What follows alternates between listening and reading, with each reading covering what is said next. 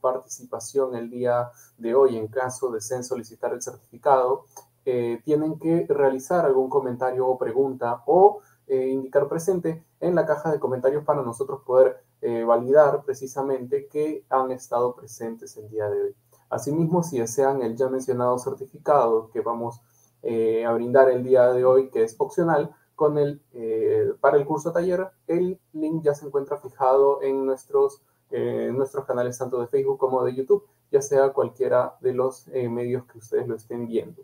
Asimismo, eh, indicarles que es importante que compartan la transmisión, que comenten para que así se unan más personas, ya sean compañeros de trabajo, de estudios, y podamos generar eh, un bloque de preguntas e información muy interesante. Recuerden también que todas las consultas que ustedes realicen o preguntas o dudas, eh, o opiniones que hagan en los comentarios van a ser eh, respondidas, sueltas antes de finalizar la transmisión, eh, unos 15, 10 minutos antes de finalizar la transmisión, ¿ok? Recuerden que este curso taller dura dos horas, estamos hasta las 8 de la noche, ¿bien? Sin más preámbulos, ya se encuentra con nosotros el eh, licenciado Alberto Sebastián Flores, a quien vamos a dar una cordial bienvenida. Profesor, ¿cómo está? Buenas noches. Hola, mi estimado Nelson, ¿qué tal? ¿Cómo estás? Muy buenas noches con cada uno de ustedes. ¿Cómo estamos? Justamente el día de hoy vamos a empezar a trabajar con lo que es las metodologías ágiles e innovación en design thinking. Correcto. Cuéntenos un poco a modo, mientras ya más personas se van conectando, a modo introducción, eh, ¿qué es lo que vamos a ver el día de hoy? Justamente el día de hoy vamos a verificar bastantes temas relacionados a Design Thinking, obviamente en lo que tiene que ver en las etapas, en cómo se realiza cada una de estas etapas.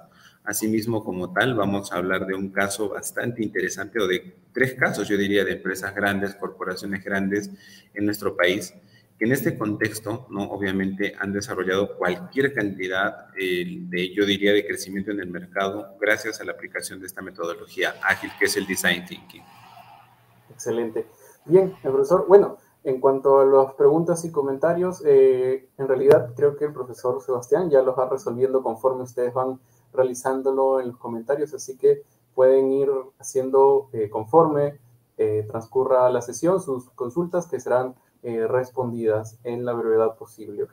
Bien, profesor Sebastián, yo le cedo el espacio entonces y estaré regresando con usted para eh, la cierre de, el cierre de la ponencia. Muy buena suerte. Correcto. Gracias, gracias Nelson. ¿Qué tal chicos? ¿Cómo estamos? Muy buenas noches, qué gusto saludarlos, saludarlas, espero se encuentren súper bien. Hoy día vamos a trabajar con lo que viene siendo el tema relacionado a metodologías ágiles e innovación, lo que viene siendo Design Thinking. Bueno, les comento un poquito sobre este tema relacionado. Ya me gustaría que por ahí ya me vayan haciendo algunos comentarios realmente, porque yo estoy aquí verificando como tal, ¿no? Aquí la, serie de comentarios que están colocando.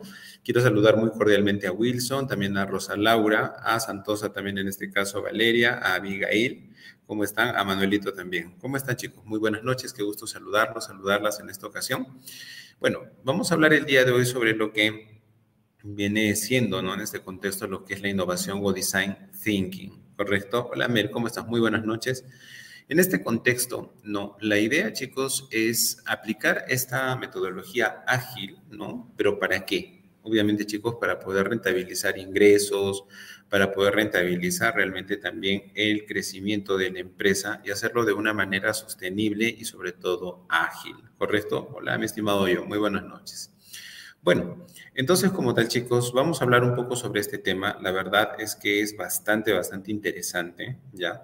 Porque muchas empresas dicen, ¿no? Oye, ¿puedo utilizar metodologías ágiles para poder mejorar el rendimiento de mi negocio? Pues claro que sí. Pueden utilizar Scrum, puedes utilizar Design Thinking, Design Sprint, ponte en el caso. Tienes Kanban, Scrumban, olvídate, o sea, tienes cualquier cantidad de metodologías ágiles. Pero justamente, chicos, Dentro de este contexto, tenemos a Design Thinking como, una, como un flagship, como también se le diría, o como una metodología que de alguna manera, obviamente, pues lo que quiere o lo que busca o lo que persigue, mis estimados chicos, ya, es en este contexto, ¿no? Brindar, yo diría, diferentes alternativas, obviamente, para lo que viene siendo, diría yo, mis estimados chicos, chicas, el crecimiento empresarial. Muy bien. Hola Cintia, ¿cómo estás? Muy buenas noches. Hola, también está por ahí Liliana. Muy buenas noches, Juliano. Correcto, Cecilia. ¿Cómo vamos, chicos? Muy bien, entonces, vamos avanzando. En primer lugar, Design Thinking es un enfoque ya de resolución de problemas y desarrollo de soluciones centrada, obviamente, en el usuario. ¿Ya? Chicos, hay que tener en cuenta que al centrarnos nosotros en el usuario, podemos hacer diferentes cosas, ¿correcto? ¿Por qué digo que centrándonos en el usuario podemos hacer diferentes cosas o podemos, ¿qué te digo, tal vez apelar a trabajar con diferentes contextos? Es bien sencillo, ¿ya? En primer lugar, lo que se quiere, chicos, es centrarse en el usuario, porque obviamente lo que se busca es tener un enfoque ágil. Hablemos un poco, mis estimados chicos, ya, de lo que viene siendo el contexto, ya, de lo que es, por favor, entiéndeme muy bien en este caso, entiéndeme lo que es el contexto de la ISO 9001. Cuando uno habla de la 9001, chicos, está hablando, ojo, del enfoque PEPSU o del enfoque CIPOC, ¿ya? ¿Y qué significa el enfoque, el enfoque PEPSU o el enfoque CIPOC? Significa que tienes un proveedor, una entrada, un proceso, una salida y un usuario. ¿Qué significa esto? Que al final de la cadena, chicos, siempre está, en este caso, muchísimo cuidado, chicos, ¿ah? Siempre está al final de la cadena el usuario. Pero no está al final porque sea lo último o sea lo más despreciable, como algunos le dicen, ¿no? No, chicos, sino porque un usuario, de alguna forma, o un cliente, es la persona que recibe el producto final. Y para este usuario, para esta parte final del eslabón de la cadena, se necesita llegar a brindar lo mejor. Y obviamente dentro de ello podemos utilizar Design Thinking como una metodología ágil. ¿Ya? Ahora, hay que tener también en cuenta, ojo, hay que, yo diría, también dentro de este contexto de lo que es el Design Thinking, lo que se busca, chicos, es aplicar esta metodología ágil para generar innovación y gestión de proyectos. Ojo, o sea, en pocas palabras se puede utilizar en cualquier tipo de proceso.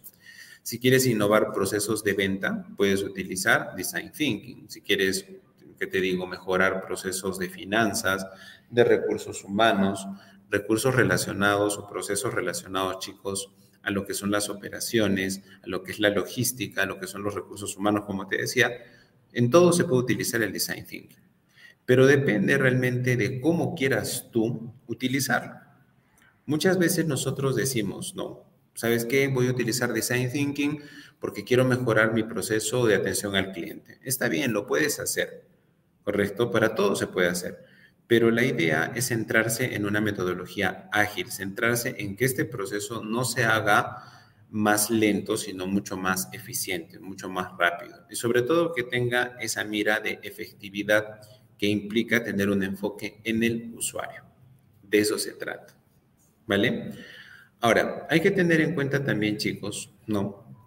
Lo que viene siendo lo relacionado a qué es lo que tú buscas con el design thinking. Mucha gente piensa que el design thinking, justamente por eso vamos a desmitificar algunas cosas, chicos, ¿ya? Mucha gente, muchas personas piensan que el design thinking es cuestión simplemente de prototipar algo o simplemente hacer algo o cambiarle algo a un proceso que ya teníamos y listo, ya como está innovado, se ha aplicado el design thinking. Mm, la verdad que no, chicos. Esto requiere una serie de pasos, requiere utilizar una serie de herramientas, obviamente chicos, ¿para qué? Para lograr que el cliente en el proceso sea el centro de todo y si es el centro de todo, pues obviamente poderle, ¿qué te digo?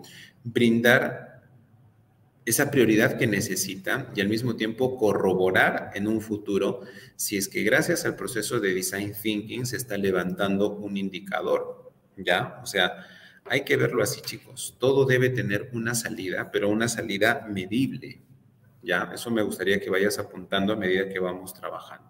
¿Ya?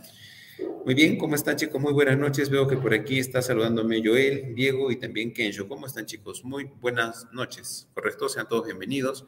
Y también al mismo tiempo mencionarles a ustedes y a todos los que estamos ya también siendo parte de esta conferencia, chicos, mencionarles un par de cosas. Si tienes dudas o consultas en el proceso, que yo voy hablando, diciendo, ponte ciertos aspectos o desarrollando algunos aspectos de design thinking, olvídate, puedes colocar tus dudas y yo voy a estar muy al tanto. Acuérdense chicos que ahorita estamos conectados por los canales de Facebook, por, en este caso también por YouTube y si no me equivoco por LinkedIn o LinkedIn, ¿no es cierto? Entonces, por favor chicos, si tienes alguna duda o consulta, por favor, lánzala, estoy para poderte ayudar. ¿Correcto? Bueno, profesor, Design Thinking solamente es para innovar, sí, y también para gestionar un proyecto nuevo, también.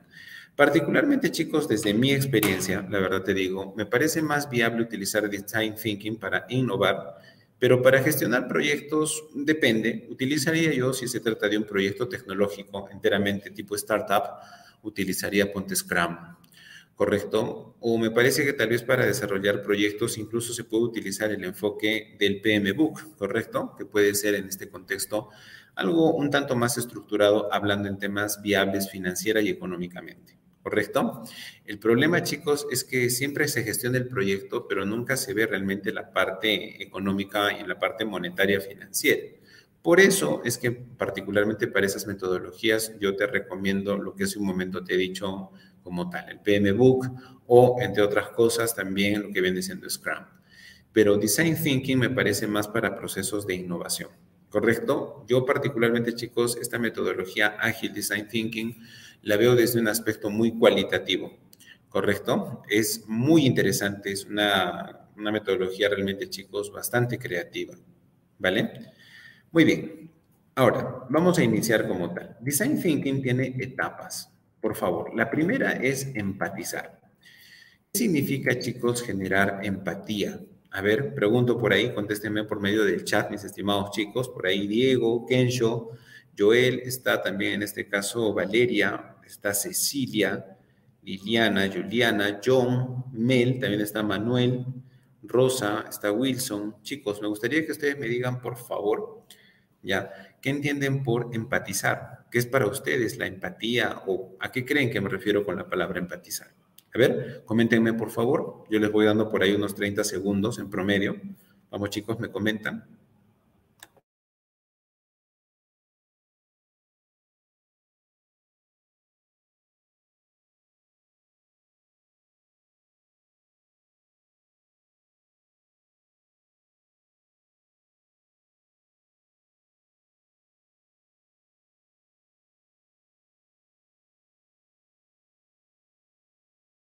Vamos comentando, por favor. Andrés me dice, profesor, significa ponerse en los zapatos del otro podría ser. Es correcto.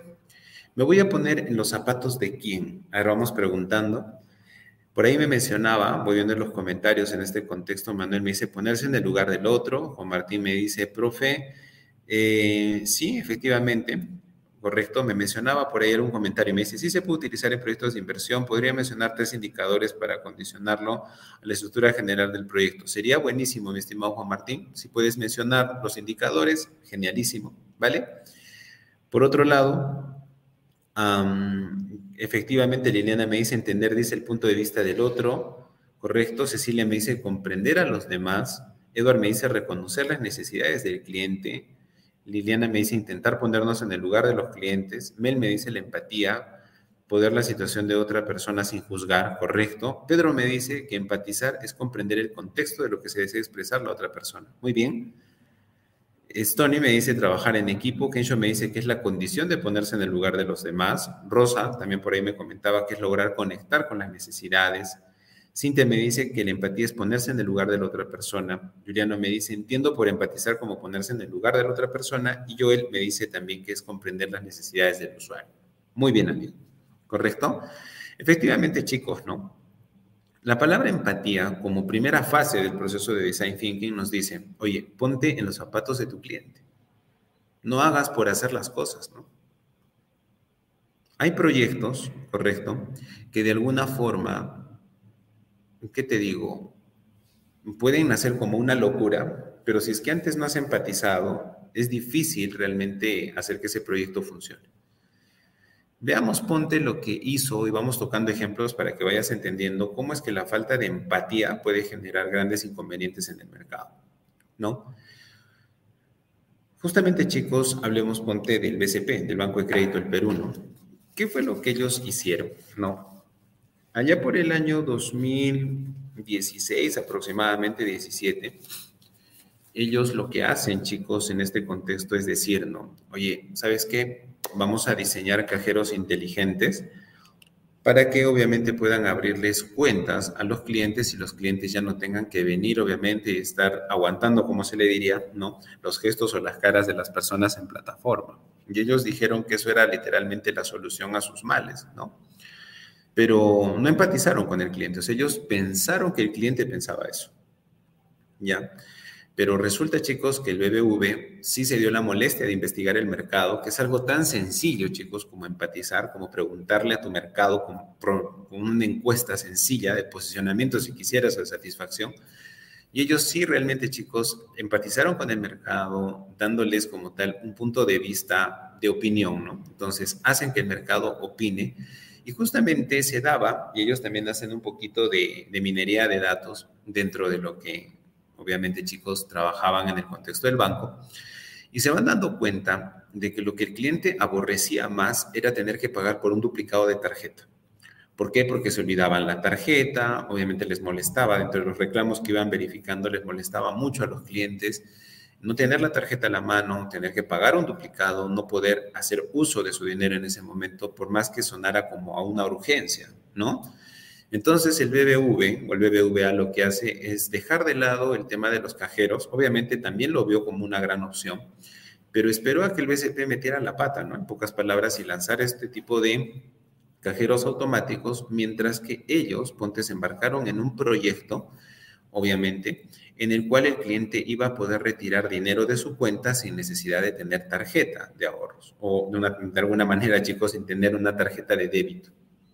Entonces iba a poder disfrutar de una parte del dinero de su cuenta porque no se podían hacer grandes retiros si no tenían un tope, pero lo bueno o el beneficio era sin la tarjeta. Entonces el BBV pensó realmente en la necesidad de su cliente y no se enfocó realmente en algo que quiso hacer porque sí, ¿no? Porque realmente en ese momento les latió, simplemente dijeron, tenemos gerentes que se vienen de otro lugar y simplemente este, quieren esta tecnología para el banco, ¿no? La verdad no pasó así. En ese contexto el BBV lo que hace es empatizar. Primero lo que hizo chicos, chicas, es escuchar a su cliente, detectar las necesidades de su cliente y obviamente hacer un producto o entregar un proyecto a la medida, en pocas palabras, de lo que el cliente quiere. ¿Vale? Entonces, eso es importante. Por eso, empatizar parte, chicos, de encuestar a tu cliente, de encuestar a tu usuario. Utilizar Big Data para saber qué se necesita, ¿correcto? Y no necesariamente tal vez solamente con una encuesta, puedes utilizar entrevista, puedes hacer observación, ponte en el caso, ¿ya? Más allá de entrevista, observación, puedes hacer focus group o grupos focales, como también se le dice. Puedes hacer este que te digo, método Delphi. Diferentes puntos de vista puedes utilizar como para poder llenar o tener información con respecto a tu cliente o a tu mercado. ¿Listo, chicos? La verdad, bastante, bastante interesante. Ahora, pongámonos a pensar en la siguiente etapa, que viene siendo dentro de empatizar. Unos dicen, ¿no, profesor? Pero ¿cuál será la técnica más adecuada? Investigar el mercado por medio de investigación de campos, entrevistas, creación de personas, en el caso, o mapas de empatía. Particularmente, chicos, yo considero ya que todo esto no es que se utilice uno de estos cuatro, ¿ya? sino de que se tiene que utilizar los cuatro. Particularmente, chicos, en el banco en el que yo me encuentro laborando, nosotros para empatizar sobre todo para diseñar este proyecto correcto de llegada al cliente, nosotros, chicos, hemos tenido, obviamente, que primero salir al mercado a preguntar. Salir al mercado no significa hacer lo mismo, ¿no? Que se hacía hace décadas atrás, que es salir con tu celular y empezar a encuestar a la gente, ¿no? De manera aleatoria o como se le diría, utilizando un muestreo aleatorio, no probabilístico por conveniencia, ¿ya? O sea, no solamente, chicos, significa eso, sino también significa el hecho de salir al mercado, empezar a lanzar las encuestas por redes sociales, segmentar público y realmente, chicos, generar por ahí esos insights, como se le dice, o de alguna manera esos inputs o empezar a recopilar información que sea valiosa para tomar una decisión. Profesor, ¿me está tratando de decir que para hacer design thinking tengo que conocer temas de marketing? Por supuesto. Si no conoces temas de marketing, no dominas, ponte la segmentación demográfica, geográfica, psicográfica, conductual, socioeconómica.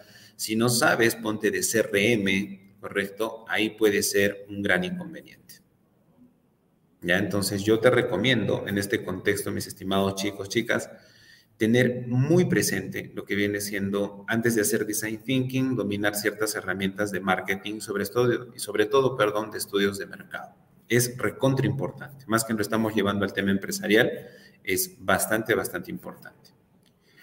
Segundo lugar, tienes que proceder con las entrevistas. Ya, cuando tú no haces entrevistas, cuando tú no eres de aquellas empresas que elige a ciertos grupos de colaboradores, a ciertos grupos de clientes, a ciertos grupos de grupos de interés o a ciertos stakeholders y no obtienes información de ellos, te estás perdiendo una parte bastante, bastante importante. ¿Correcto? Estos procesos, chicos, que se llevan a cabo, o literalmente estas metodologías que se llevan a cabo por medio del design thinking, implican en muchos contextos, la verdad, tomar no solamente información de personas de forma aleatoria, sino también de grupos de interés, porque muchas veces los grupos de interés te pueden dar incluso más retroalimentación que una persona que a lo mejor ni ha probado tu producto. ¿Me entiendes? Entonces, eso es bastante importante. Ahora, estas entrevistas se pueden hacer de maneras diferentes. Puedes enfocarte en clientes que sean fieles a tu marca. Ellos los puedes entrevistar porque la entrevista es más amplia, ¿no es cierto, chicos? Lleva más tiempo que una encuesta. Puedes entrevistar a expertos sobre el tema. Ahí también obtienes más información. Uno es desde el punto de vista de la necesidad, otro es el punto de vista desde la experiencia, del desarrollo del producto. ¿Correcto? Y también tienes por ahí, ojo, otros puntos de vista como pueden ser grupos afectados por tu producto, hablando en temas ambientales y sociales también. Por eso te digo, es empatizar. Por otro lado, ya, para poder entender realmente también qué es lo que necesita tu público, tienes que crear personas. ¿Correcto? Profesor, ¿qué significa crear persona? Aquí nuevamente tenemos que hablar del tema de marketing, que es el buyer persona. ¿Correcto? Tienes que crear un buyer persona. Tienes que ser capaz de describir a tu público objetivo con una sola persona. ¿Correcto? Profesor, ¿y qué es eso de una sola persona? Tienes que ser capaz de describir tu público objetivo, ¿correcto? Pero desde el punto de vista como si fuera un varón, una mujer o una persona de cualquier género. Pero tienes que describirlo. ¿Cuál es su edad? ¿Correcto? Si fuera necesario el género, si no de manera inclusiva, sería lo mejor. ¿Correcto? Tienes que determinar en dónde vive, cuál es su nivel de estudios, qué estado civil tiene. Hasta ahí has llegado a lo demográfico de alguna forma y lo geográfico también, dónde se ubica. Tienes que pasar a lo psicográfico, qué nivel de ingresos tiene, a qué estrato pertenece, en pocas palabras, de la sociedad. ¿Listo?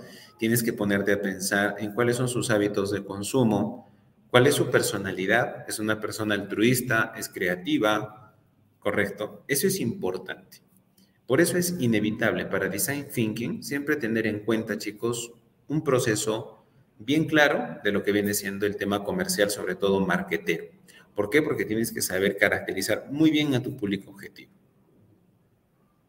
¿Listo? Entonces ahí tienes el primer reto.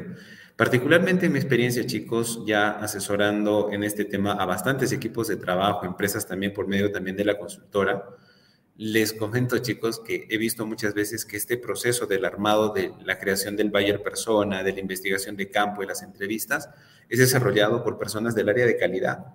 Y muchas veces los de calidad son personas muy teóricas, muy de escritorio, ¿no? son muy procedimentales, como se le dice, y olvidan de por medio el diseño del perfil del público objetivo. Pero todo esto tiene que llegar a un mapa de empatía. ¿Qué ve el cliente? Qué siente el cliente, cómo piensa. Es importante caracterizar toda esta etapa, chicos, para cerrar la fase de empatizar. Realmente empatizar implica, como te has dado cuenta, ponerte en los zapatos, pero ¿de quién? De tu cliente o de tu usuario, en mejor manera tal vez decirlo así. Y entender qué piensa, entender qué siente, qué ve, qué necesita y asociar esas cuatro variables, obviamente, con la descripción de tu público objetivo. ¿Sabes qué es el error que se comete en esta fase? Quieres empatizar con todo el mundo. No se puede, tienes que empatizar solamente con tu público objetivo, ¿correcto? Ahora, vamos a desmitificar ciertas cosas, chicos. ¿ah? Mucha gente piensa que eh, empatizar con tu público objetivo solamente es empatizar con un cierto número de personas. De alguna forma es cierto, pero siempre tienes que saber que por ahí mm, en tu producto no todo el tiempo va a ser consumido por tu mismo público objetivo. Sería tonto pensar de esa manera. Hay empresas que dicen, mi cliente tiene de 28 a 36 años. Y dicen, los únicos que deberían comprarme serían gente de 28 a 36 años. Y no es así. Para nada. No es así.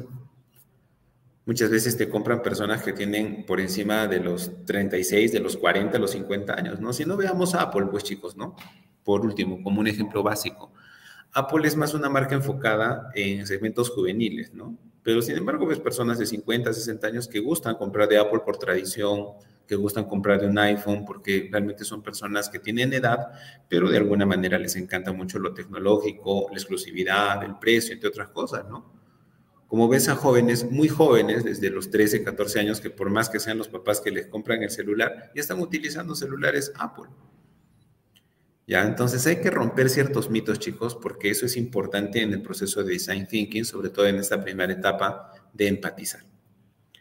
¿Listo? Chicos, ¿se está entendiendo por favor hasta acá? ¿Tienen ustedes alguna duda, consulta? Vi acá que me habían escrito algo, mi estimado Juan Martín me dice, análisis de factibilidad del presupuesto estimado por seis meses. Dos, beneficios de ganancias de devolución en los tributos mensuales y en algunos cumplimientos trimestrales de tributos con beneficio a la empresa, dice, ¿no? Esos son los tres indicadores, ejemplos de cómo lo podemos acondicionar. Mm, ya, es cierto, pero mm, mi querido Juan Martín, yo ahí más lo veo como que estás haciendo factibilidad presupuestal, estás, viéndolo por el lado económico-financiero. Esos son indicadores de pertinencia. Lo que queremos ver acá en Design Thinking son indicadores de eficiencia. Aunque si bien es cierto, amigo, puedes tomar factibilidades presupuestales, ponte en el caso, yo te digo, mm, yo he trabajado con un indicador de ello, justamente sí asesorado en el sector público, y hemos trabajado con, se llamaba el indicador de cumplimiento de presupuesto, que es uno muy básico, ¿no? Simplemente es verificar cuánto de presupuesto tenías y cuánto has ejecutado. Pero en parte de ello, amigo, no nos enfoquemos mucho en lo que viene siendo el tema económico financiero, porque si bien es cierto eso se puede medir hasta con un banco, con una TIR, se puede hacer directamente.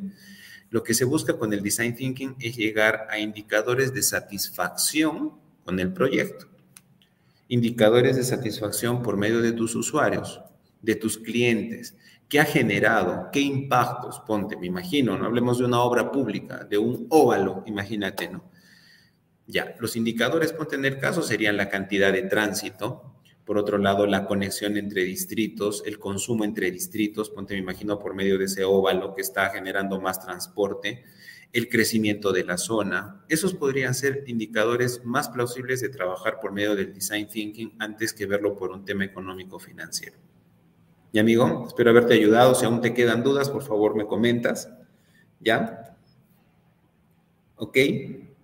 César me dice, profe, los slides no están tan nítidos, no se entienden. ¿A qué te refieres con eso, César? Supongo las diapositivas pero te comento que sí, estoy con buena, con buena conexión, no me aparece ningún anuncio ahí de inestabilidad de red, ¿ah? pero igual les van a compartir también, quiero que sepan chicos, estas diapositivas, ¿vale? Chicos, hasta aquí se está entendiendo, por favor, ¿hay alguna duda? Mi estimada Maribel, Rosa, Joel, Juliano, Cintia, Rosa, Kensho, Stony, Pedro, Mel, Liliana, Edward. Chicos, vamos claros, por favor, hasta aquí. Me comentan, mi querida Liliana, John, Andrés, Valeria. Chicos, ¿se está entendiendo por favor hasta acá? Me comentan, porque tenemos que pasar a la siguiente etapa. Me comentan por favor, chicos. Adelante.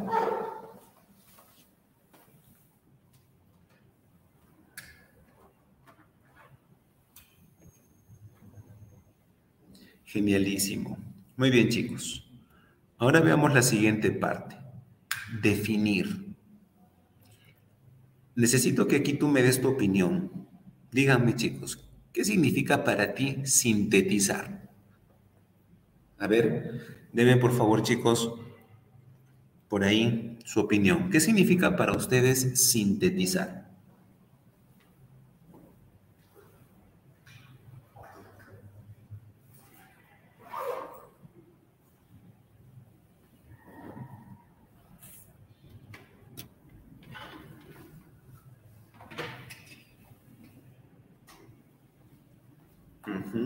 Ver, voy viendo. Resumir. Asumo que me ha dicho eso Manuel. Vamos. ¿Qué significa, chicos, sintetizar? Míralo desde el punto de vista de la empatía. Has empatizado, ahora tienes que sintetizar. ¿Qué significaría eso, chicos? Solamente sería resumir, pregunto yo,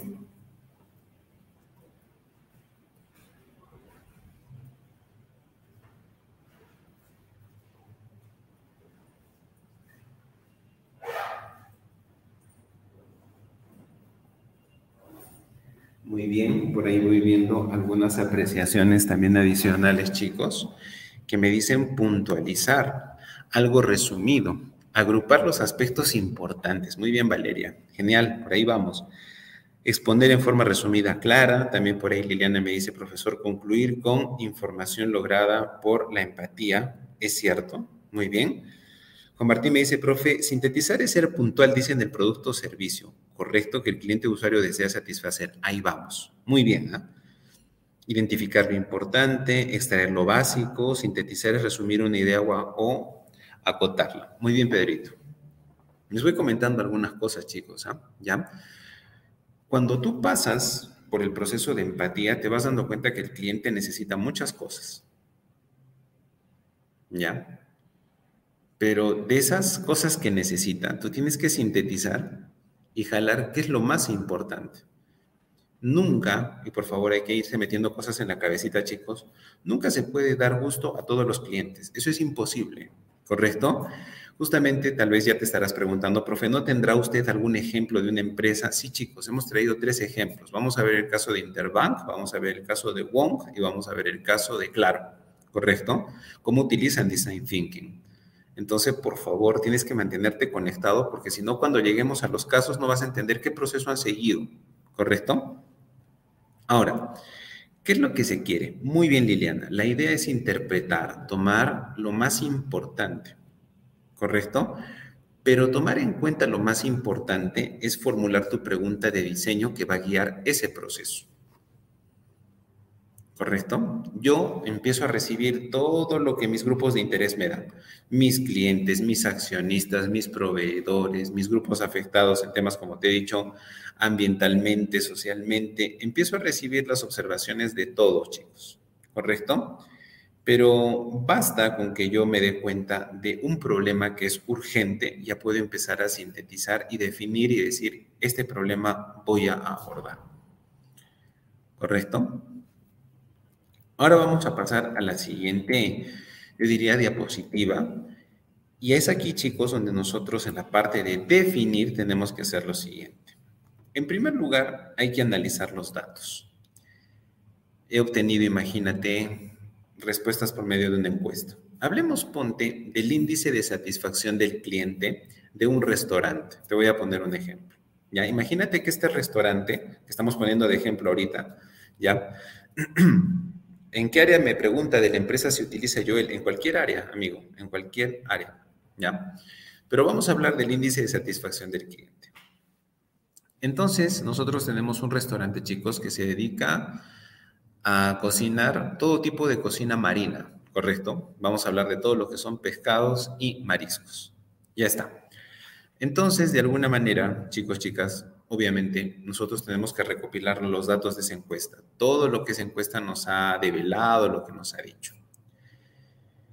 Y nos vamos dando cuenta que procesando esta encuesta, ¿no? Poco a poco le estamos segmentando, estamos cruzando esta encuesta de satisfacción del cliente que le hemos hecho por medio de un estudio de mercado. Nos vamos dando cuenta que el nivel de satisfacción del cliente, para empezar, chicos, es del 70%. Muchos dirán, profesor, me parece preocupante, 70%, ¿no? Otros dirán, profe, me parece que está bien. Otros tal vez me dirán, profe, no, para mí es regular nomás. Entonces tenemos que ir sintetizando, vamos bajando poco a poco en las encuestas del estudio de mercado y nos vamos dando cuenta que la gran mayoría de clientes determina que no se siente muy satisfecho con la atención del restaurante porque se da cuenta que los mozos no tienen buen trato. porque se dan cuenta, por ahí muchos nos dejan opiniones, nos llenan ahí las alternativas y nos ponen, ¿no? No se presentan, no saludan, son displicentes al momento de entregarte la carta, no conocen de los platos, porque en otros aspectos tales como la higiene, la infraestructura, la presentación de los platos, la variedad de la carta, el cliente está satisfecho en promedio alto. Pero en lo que está insatisfecho, literalmente chicos, es en la atención de los mozos. Ya está. Entonces, por ahí ya hemos analizado los datos, nos hemos dado cuenta, hemos procesado de que el nivel de satisfacción del cliente está en el 70%, obviamente, y ese 30% que falta o esa insatisfacción que siente el cliente se debe en su mayoría, mis queridos chicos, como hemos dicho, a la atención de los mozos. Entonces ya hemos definido el problema. Tenemos que formular ahí la declaración, ¿correcto? ¿Existe alguna relación? Y aquí tú puedes verlo desde el punto de vista correlativo. No quiero meterme al tema de tesis, chicos, la verdad, de investigación, porque no, no, no me interesa ese tema, la verdad, les digo.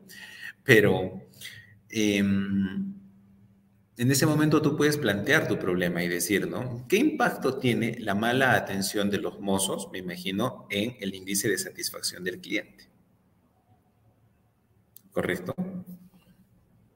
O también puedes plantear tu problema como una pregunta diciendo, ¿no? ¿Existe mala atención del cliente y esto corrobora al nivel de satisfacción del cliente en el restaurante X? Una pregunta incluso más básica podría ser, ¿no? ¿Cómo afecta en la satisfacción del cliente la atención del área de servicio del restaurante X? Entonces ahí ya te planteas tu problema. Pero ¿por qué estás planteando ese problema?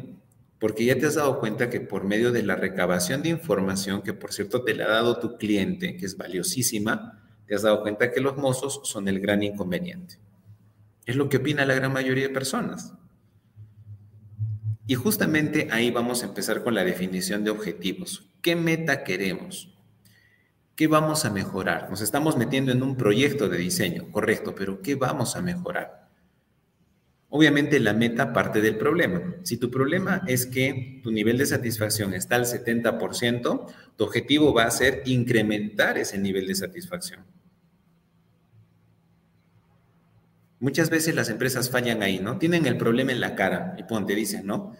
El problema es que el nivel de satisfacción está bajo, está al 70%. Ya, dicen, entonces la solución es incrementar la satisfacción como tal del cliente del 70 al 80%. Pero ¿por qué? O sea, ¿con qué base? Mejor, ¿por qué no del 70 al 90? ¿Por qué mejor del 70 al 100?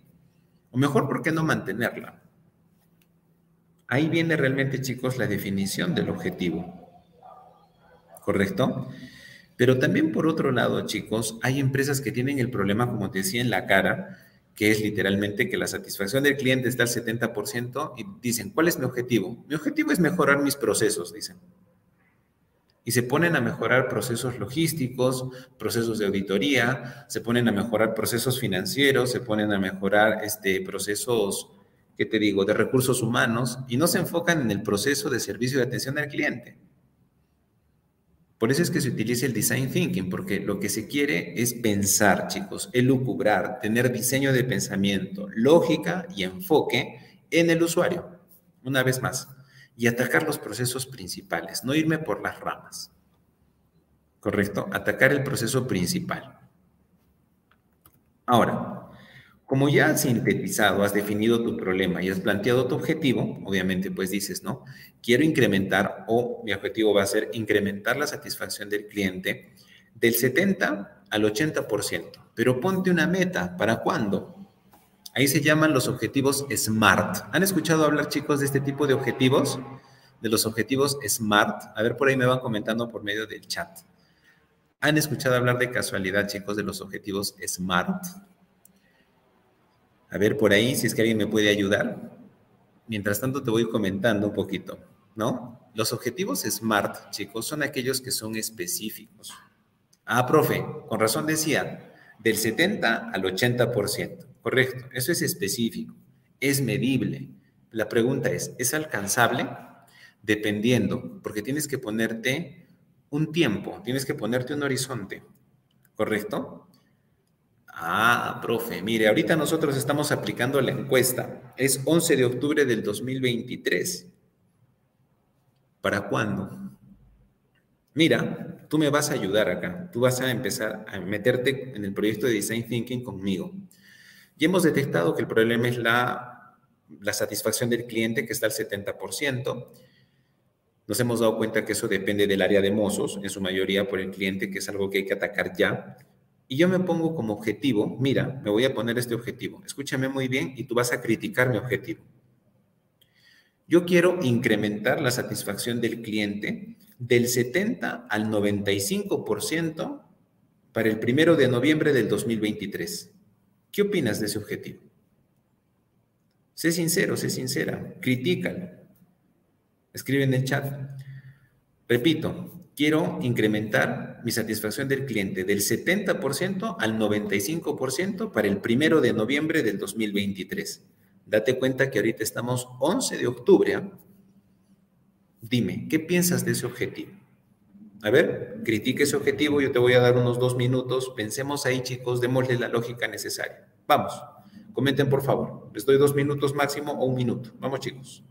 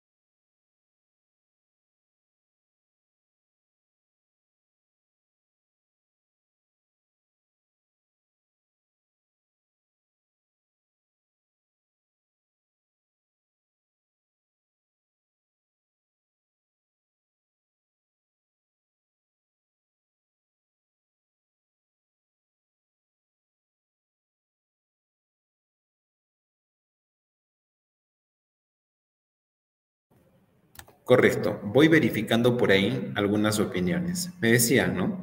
Manuel me dice, profesor, no es alcanzable por el tiempo. Usted se está poniendo elevar la satisfacción del cliente casi en 25% de acá unos 20 días. Profe, ¿no le parece una locura? ¿Sí? No es realista. Eso quiero, eso quiero. Quiero, chicos, crítica destructiva para ese objetivo. ¿Ya? Eduardo me dice, profesor, no es alcanzable por el poco tiempo que queda. Manuelito me dice, otro factor puede ser la capacidad, ¿no? Con que cuenta para cumplir ese objetivo. Claro, muy bien, Manuel. Mel me dice, profe, no es viable, ya que se requiere de un buen estudio del verdadero problema, pero a su vez el tiempo, al ser corto, permite datos que luego pueden variar, tener que evolucionar el estudio. Ok. Juliano me dice, menos de 20 días, profe, no creo que se pueda lograr el objetivo. Quizás se pueda subir un 5%. Ahí viene el problema. El design thinking, chicos, yo muchas veces siento que hay empresas que lo toman como un detonador, no como un motivador, sino como un detonador. Dicen, ¿no? Ponte.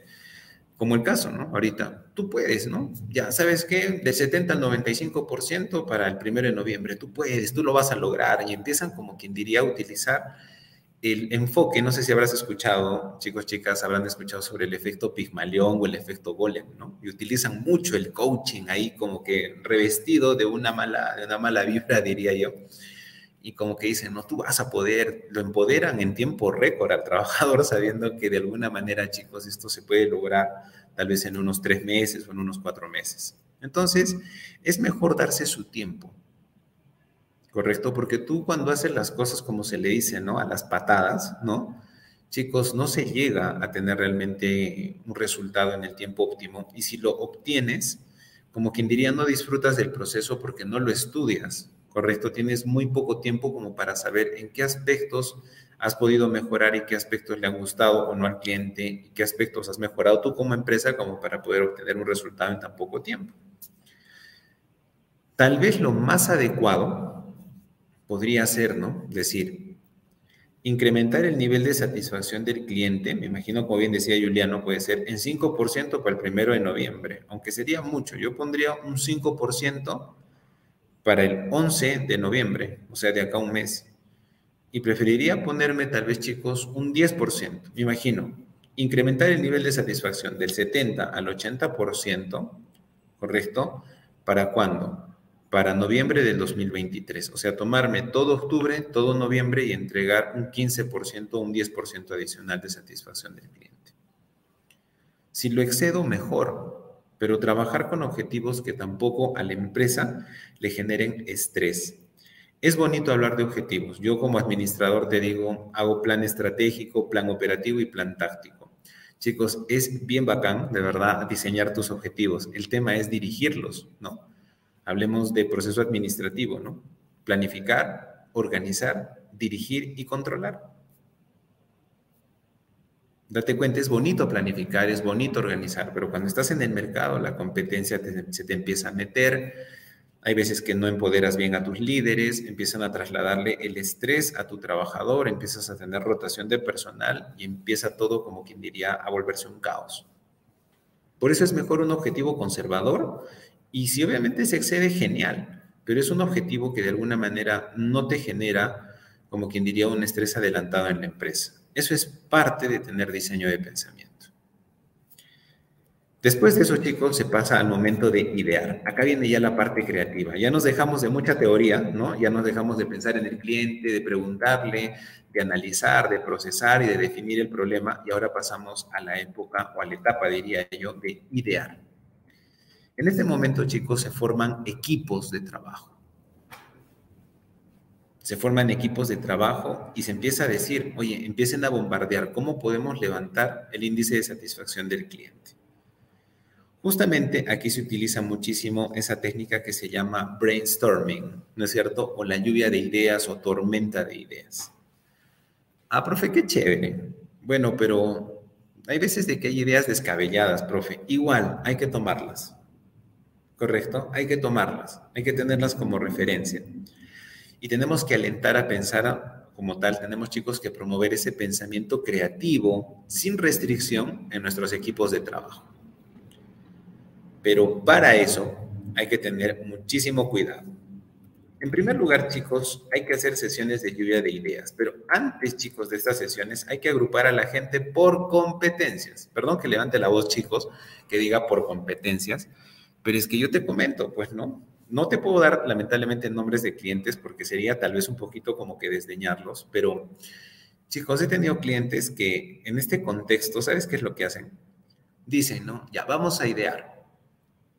Y dicen, ya, que se junten los gerentes, ya, que se junten los administrativos, que se junten los, dicen, ahí está, sin mentirte, no te vas a burlar, pero que se junten, ponte los dueños, mejor dicho, los hijos de los dueños de la empresa y que se junten por este lado los mozos, llevándolo al tema del restaurante. O sea, ponen a los gerentes, a los hijos de los dueños de la empresa, que casi no tienen nada que ver ahí, pero como son supuestos sucesores, y ponen también chicos en otro lado, ¿no? A lo que son los administrativos y en otro lado los ponen a los mozos.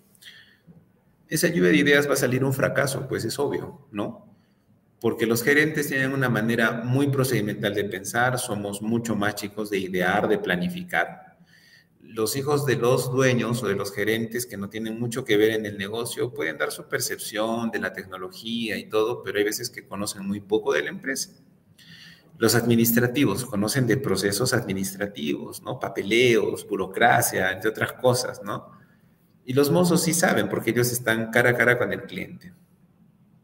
Entonces, obviamente, chicos, esa lluvia de ideas ya salió mal ya. No es por ser pesimista, pero ya salió mal. ¿Cuál es la solución? Hay que hacer equipos. Una, dos, en esos equipos, en cada uno de esos equipos, tienen que estar personas del equipo que está involucrado con el problema. Date cuenta que el problema que nosotros hemos detectado es la satisfacción o la insatisfacción del cliente. ¿A raíz de qué? A raíz, en este caso, chicos, hemos dicho bien clarito, a raíz de la mala atención de los mozos. Entonces, yo tengo que ver, en ese restaurante supuestamente son cinco mozos. Ya, correcto. Entonces, voy a hacer cinco equipos. Un mozo tiene que estar en cada uno de esos equipos. Y tengo que irlos juntando. ¿correcto? Tengo que juntar obviamente a un mozo y a un cocinero. En todos los equipos tiene que haber un mozo y un cocinero. ¿Con quién más en este caso tengo que juntar? Tengo que juntar con el área logística, los que ven todo el tema de proveedores. Ya está. ¿Correcto? Por otro lado, ¿no? Tengo que meter en ese proceso a un cajero, al cajero de restaurante, a los anfitriones del restaurante, personas del proceso operativo, chicos. ¿Para qué lo voy a meter al contador? ¿Para qué lo voy a meter a la persona del área de recursos humanos? ¿Para qué lo voy a meter en este contexto que te digo, este, al, ¿qué te digo? A personas que no tienen que ver con ese proceso. Profesor, ¿puedo meterlo al guachimán? También lo puedes meter, no hay problema, porque hay muchos guachimanes que están en el proceso de atender al cliente, muchas veces improvisan y hacen hasta puestos dobles de anfitriones, entre otras cosas. O sea, es bien sabido eso. ¿ah? Entonces, tienes que poner en los equipos personas vinculadas directamente al proceso. ¿Ya? Profesor, ¿y en dónde estoy yo? Si tú eres el gerente, tú tienes que estar pidiéndoles las opiniones, tú tienes que ser el moderador. Y si tú no eres el gerente y quieres meter al gerente, mételo al gerente en un equipo, en cualquier equipo mételo, para que se dé cuenta de la realidad que se vive en la empresa. Porque muchas veces, chicos, el design thinking es una técnica, una metodología que es experta en, el término es correcto, chicos, la verdad, es una metodología experta en desnudar la metodología de la vista de helicóptero. ¿Cómo se le dice eso? ¿O por qué se le dice la metodología de la vista del helicóptero? Porque el gerente siempre para desde arriba, nomás chicos, viendo cómo se hacen las cosas, pero rara vez baja al negocio y ve la operatividad. El design thinking le hace entender también al gerente, por eso te digo que lo tienes que poner en cualquier equipo, o sea, no, no, no le des el privilegio literalmente de que como tú eres gerente, tú vas a estar solo, no, ¿ah? ponlo en cualquier equipo para que él mismo se dé cuenta o ella misma se dé cuenta de que a lo mejor ha estado pecando de ser soberbio y no ver el proceso operativo de su negocio. Por eso, así se hace un equipo. Cuando ya formas estos equipos, ojo, y jamás pienses en la afinidad, en que si se llevan bien, se llevan mal, no pienses en eso, piensa en la idea. Una vez ya hayas formado estos equipos, empieza la lluvia de ideas. ¿Qué te digo? En esta lluvia de ideas, como tal, chicos, se pueden utilizar diferentes estructuras. Muchos utilizan posits de colores. No lo veo mal, correcto, no lo veo mal.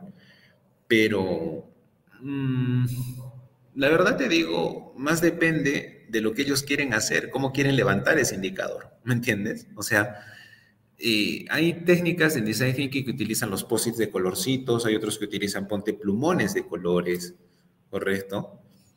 Y la idea es esta, o sea, empecemos a crear.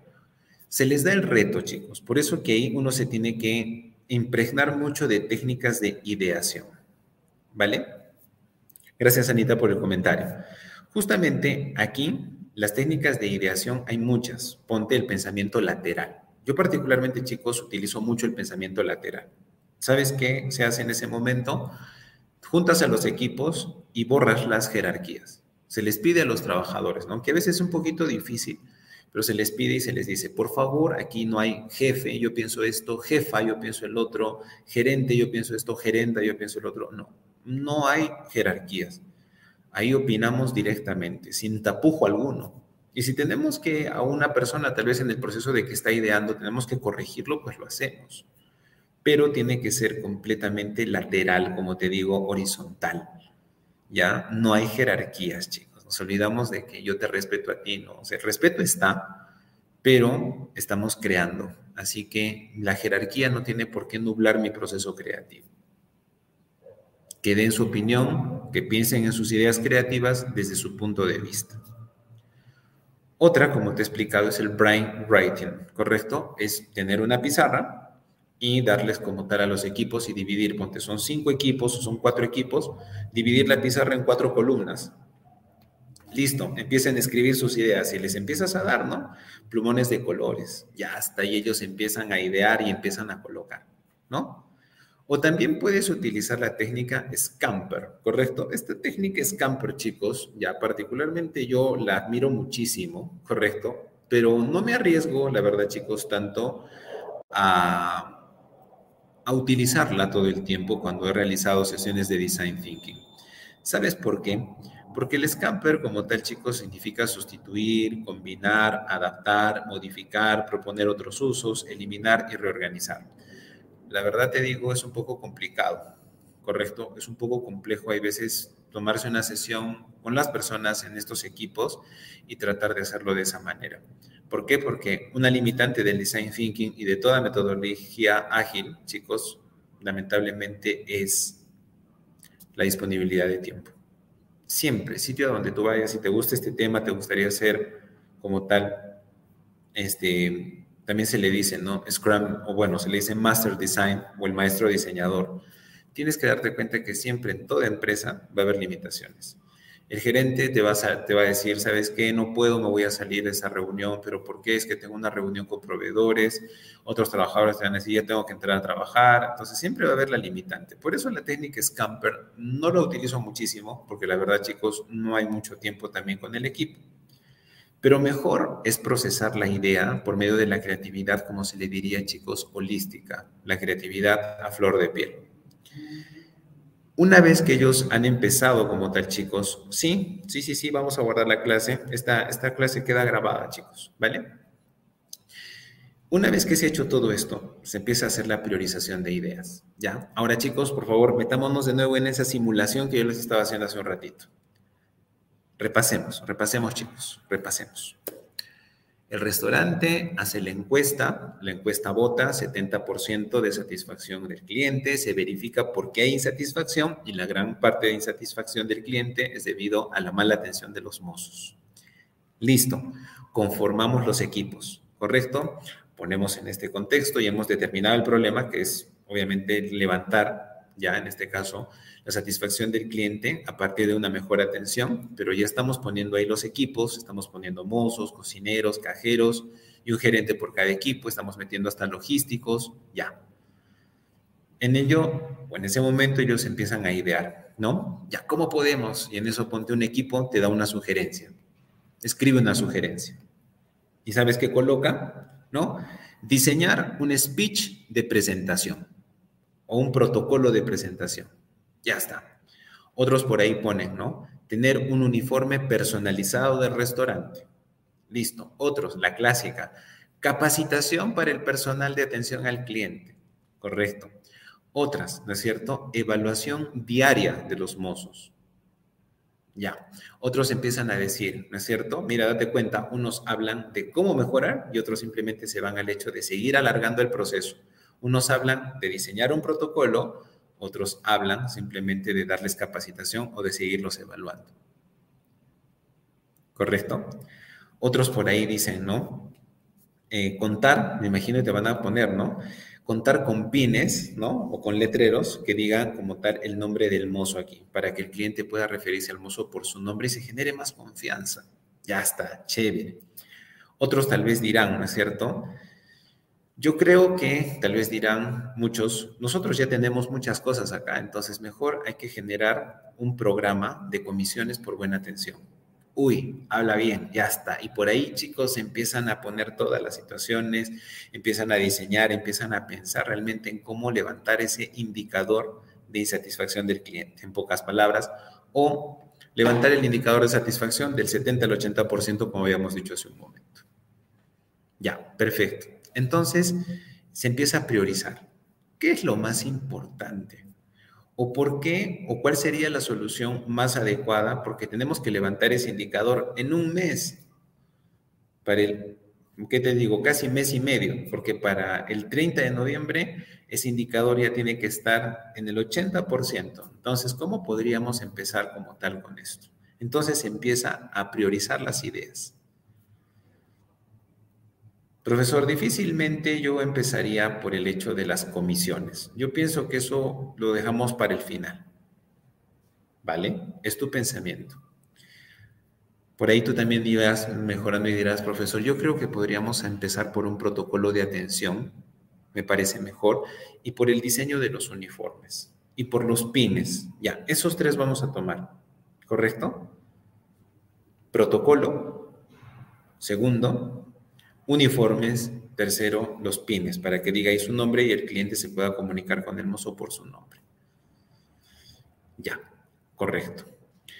Y por ahí decimos, profesor, una cuarta, capacitación en atención al cliente. Les hace falta mucho trato, mucho contacto, calidez en la atención al cliente. Bacán. Entonces hemos priorizado esas ideas. De todas las ideas que se han dado de los diferentes equipos, hemos priorizado cuatro ideas. Primero, el protocolo de atención. Segundo, el uniforme. Tercero, los pines para los mozos. Y cuarto, la capacitación. A lo mejor muchos me podrán decir, no, profesor, yo no lo haría así. Yo de frente pondría primero el protocolo de atención. Segundo, la capacitación. Tercero, los uniformes, profe. Y cuarto, los pines. Yo lo pongo así. Ahí va a depender de ti. ¿Correcto? Por eso es que tú estás en este proceso. ¿Sabes qué es? Yo te voy a dar un consejo acá. ¿Sabes lo, qué es lo peor que puedes hacer en un proceso de design thinking? Pensar que la persona que te está dando la charla o pensar que la persona que de alguna manera te está aconsejando en el proceso, es la persona que va a tomar las decisiones. Chicos, chicas, ustedes conocen su empresa, ¿me entienden? Entonces, aquí no estamos para hacerle caso en todo a lo que diga el asesor. Los asesores también nos equivocamos. ¿ah? Entonces, tú no vas a decir amén a todo, ¿no? O sea, refuta, compara, di, eso no se va a hacer de esta manera, lo vamos a enfocar por este lado, porque eres tú quien conoce el negocio. ¿ya? Hay que tener mucho cuidado. No trates de caerle bien al asesor, no trates de cohibirte en ese momento, porque estas son sesiones creativas. Y muchas veces, chicos, la creatividad parte del momento de choque de ideas, no de la complacencia, no de la conveniencia, ¿me entiendes? Es momento de dar ideas. Entonces, por eso te digo, ahí estamos en el proceso o en la etapa de idear. Asimismo, chicos, viendo más a fondo, quiero como tal, chicos, hablar muchísimo de lo que es el Scamper acá, porque la verdad, chicos, en este contexto, esta metodología Scamper lo que quiere también es literalmente recortar el proceso de design thinking. ¿Correcto? ¿Qué es lo que quiere hacer la metodología Scamper? Es basar las ideas, chicos, en sustituir lo que se hace, en combinar lo que se hace con algo nuevo en adaptar lo que hacemos a algo mejor, en modificar lo que hacemos, en darle otro uso, en eliminar lo que hacemos o en reorganizarnos o revertirnos. ¿Por qué te digo? Y te voy a dar acá el tip, por favor chicos, eso es muy importante, ¿correcto? Es muy importante. Por favor, este tip que te voy a dar te va, te va a valer muchísimo. ¿ya? Porque difícilmente es una persona que conoce Design Thinking te lo, te lo va a dar así de buenas a primeras, pero por favor valóralo. El scamper no es para utilizar las siete letras que tiene. ¿Me entiendes? Hay muchas personas que lo ven como un ciclo y olvídate, ahí se hace sesiones de sesiones de sesiones, ¿no? El scamper, chicos, solamente se utiliza una parte del scamper. Y tú me vas a ayudar. Yo voy desarrollando en ti ese pensamiento lógico. Me vas a ayudar. Yo te voy a dar a ti la probabilidad de ayudarme en este momento. Tienes el problema. Tienes el problema que es la satisfacción del cliente, que la tienes que elevar del 70 al 80% para noviembre del 2023. Te quedan 40 días. ¿Qué harías con la insatisfacción del cliente? ¿Qué harías con la mala atención de los mozos? La mala atención de los mozos, ¿la sustituirías? ¿La combinarías? ¿La adaptarías? ¿La modificarías? ¿Le darías otro uso? ¿La eliminarías o la reorganizarías? A ver, ponte a pensar por favor. Y hemos hablado que los mozos dan mala atención. ¿Qué harías con la mala atención de los mozos? ¿Qué harías con ese proceso? ¿Lo sustituirías con otro proceso? ¿Lo combinarías con otro proceso? ¿Lo adaptarías? ¿Lo modificarías? ¿Le darías otro uso? ¿Lo eliminarías o reorganizarías a tu personal? Vamos chicos, denme la idea. Adelante. Los espero. Voy a que escriban por favor su letra, así como ha hecho Anita. Anita nos ha puesto R, ella reorganizaría. ¿Correcto? ¿Tú qué harías, mi estimado Saúl? ¿Qué harías, Juliano?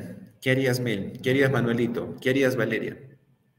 Mi estimado Edward, ¿qué harías? Manuel, Mariví, ¿qué harías? Joel, Cintia, Liliana, Pedro, Juan Martín, ¿qué harías? Liliana, Cecilia, Cintia, ¿qué harían ustedes con la mala atención de los mozos? ¿Qué harían con ese proceso? ¿Lo sustituirían? ¿Lo combinarían? ¿Lo adaptarían? ¿Lo modificarían? ¿Le darían otro uso? ¿Lo eliminarían o reorganizarían? Muchos podrían decir, profesor, yo lo sustituiría. ¿Cómo lo sustituirías? ¿Quién podría hacer la atención de los mozos? Profesor, lo puede hacer un robot con inteligencia artificial. Podemos poner un robot en un restaurante y el robot que sea un robot mozo. Mm, ok, puede ser, pero ¿y cuánto te va a salir en plata? Ah, no, no, profe, mejor no. Ya está. Hay otros restaurantes que dicen, mejor cerremos nuestras puertas y que todo sea delivery. Eso podría ser una sustitución o incluso una eliminación. Otros dirían, profesor, combinar. No, no tiene nada que ver. Adaptar puede ser. Profe, es que resulta que los mozos son buenos. Profe, resulta que los mozos ya saben lo que hacen. Pero ¿sabe cuál es el problema, profe? El siguiente, de que se han acostumbrado a hacer siempre lo mismo y los clientes de hoy en día son más exigentes. Son clientes, profesor, que tienen más expectativa. Ok, entonces podría ser adaptar. Muchos otros podrían decir, profesor, mejor modifiquemos, modifiquemos la atención. Me parece que ya venimos con algo muy trillado, hay que hacer algo innovador. Ya está, puede ser. La P, bien difícil, chicos, eso es más que nada para fábrica.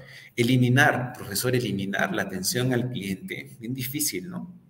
O tal vez reorganizar, puede ser. Pero a donde más apunta, déjame decirte, agradezco muchísimo obviamente tu, opinión, chicos, chicas, ¿sabes a dónde más va? adaptar o a modificar?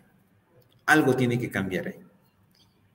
Ya, entonces, ese nuevo protocolo de atención al cliente lo tenemos que adaptar a los clientes que estamos recibiendo ahora. Hay que regresar a la encuesta, hay que seguir analizando, ¿ya? ¿Y sabes qué te va a pasar? Porque el caso que te estoy tocando ahorita de un restaurante es real ¿sabes qué te va a pasar? Que vas a regresar a la encuesta y te vas a dar cuenta que a lo mejor los clientes más insatisfechos son clientes de ciertos tipos de edades. Uy, te vas a dar cuenta que por ahí los clientes más insatisfechos son aquellos clientes que son nuevos para el restaurante, no los más antiguos. Los más antiguos ni se quejan ya. Entonces tienes que adaptar, tienes que modificar ese guion de ventas, ese protocolo de atención. Ya, entonces chicos, ahí volvemos a regresar a ciertas partes. Por favor, presta mucha atención. Aquí viene el segundo tip recontra importante de, de esta conferencia. Tú estabas en idear, ¿no es cierto? Ojo, miren chicos mis diapositivas. Tú ya estás acá en idear.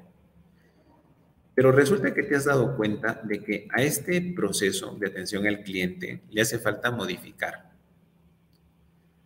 Entonces tú dices, profesor, y ahora, ¿pero qué modificaría? Tienes que regresar al inicio, acá, a empatizar.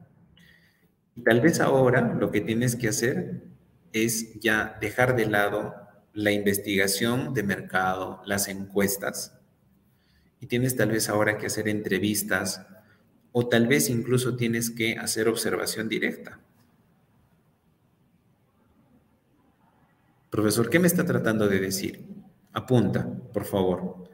Las etapas en el design thinking, chicos, son dinámicas. ¿Qué significa? Que puedes estar en la etapa de idear y justo cuando estás ante un evento, ante un hallazgo, ante algo creativo, te das cuenta que te hace falta más información y tienes que regresar al empatizar. O sea, quiero que se quite un mito, chicos. O sea, no es de que yo empiezo empatizando listo, dejo empatizar. Continúo con la definición, listo, ya definí, nunca más vuelvo a ver esa definición, ¿correcto? Ideé y nunca más vuelvo a ver la idea. No, las etapas son recurrentes, son dinámicas, chicos. Por favor, entiéndeme eso. Aquella persona que te diga que el design thinking son etapas marcadas y que nunca se puede regresar al inicio es una persona que no conoce de design thinking. Y justamente llevémoslo a este, a este contexto, chicos. Ya, por favor, muchísima atención. Imagínate que nos hemos dado cuenta, no, de que Muchas personas opinan que el mozo no se sabe comunicar, que el mozo no domina la carta, muchas cosas, ¿no? Entonces hay que regresar y vamos a observar. Hay que pararnos, chicos, ¿correcto? Hay que pararnos y ver cómo está atendiendo el mozo. Te paras y lo aprecias. Y el mozo, para empezar, imagínate, llega un grupo de personas y les dice, hola, tomen asiento. Esperamos. Vemos que el cliente tiene que estar, oye, levantando la mano, ¿no? Y diciéndole, ¿me puedes traer la carta? Y el mozo, ah, sí, sí, un ratito. Tienes que ir observando. O sea, la encuesta te dice muchas cosas, pero a lo mejor tienes que sacar más información para hacer que este proceso creativo sea más sólido, más robusto. Por ahí también te vas dando cuenta, ¿no? Que el cliente lo llama y el mozo le dice, ya, viene y le dice, sí, ¿cuál es su pedido? Y el cliente le dice, ¿me podrías recomendar un plato? Le dice, no, la verdad que no, porque ahorita no estoy muy disponible con tiempo, pero le recomiendo este, todo el mundo lo consume. Wow, entonces dices, creo que el protocolo no es el problema, dices, ¿no? El protocolo no es que ellos se sepan presentar, o sea, es parte de, pero me parece más que ellos tienen que conocer muchísimo sobre técnicas de venta.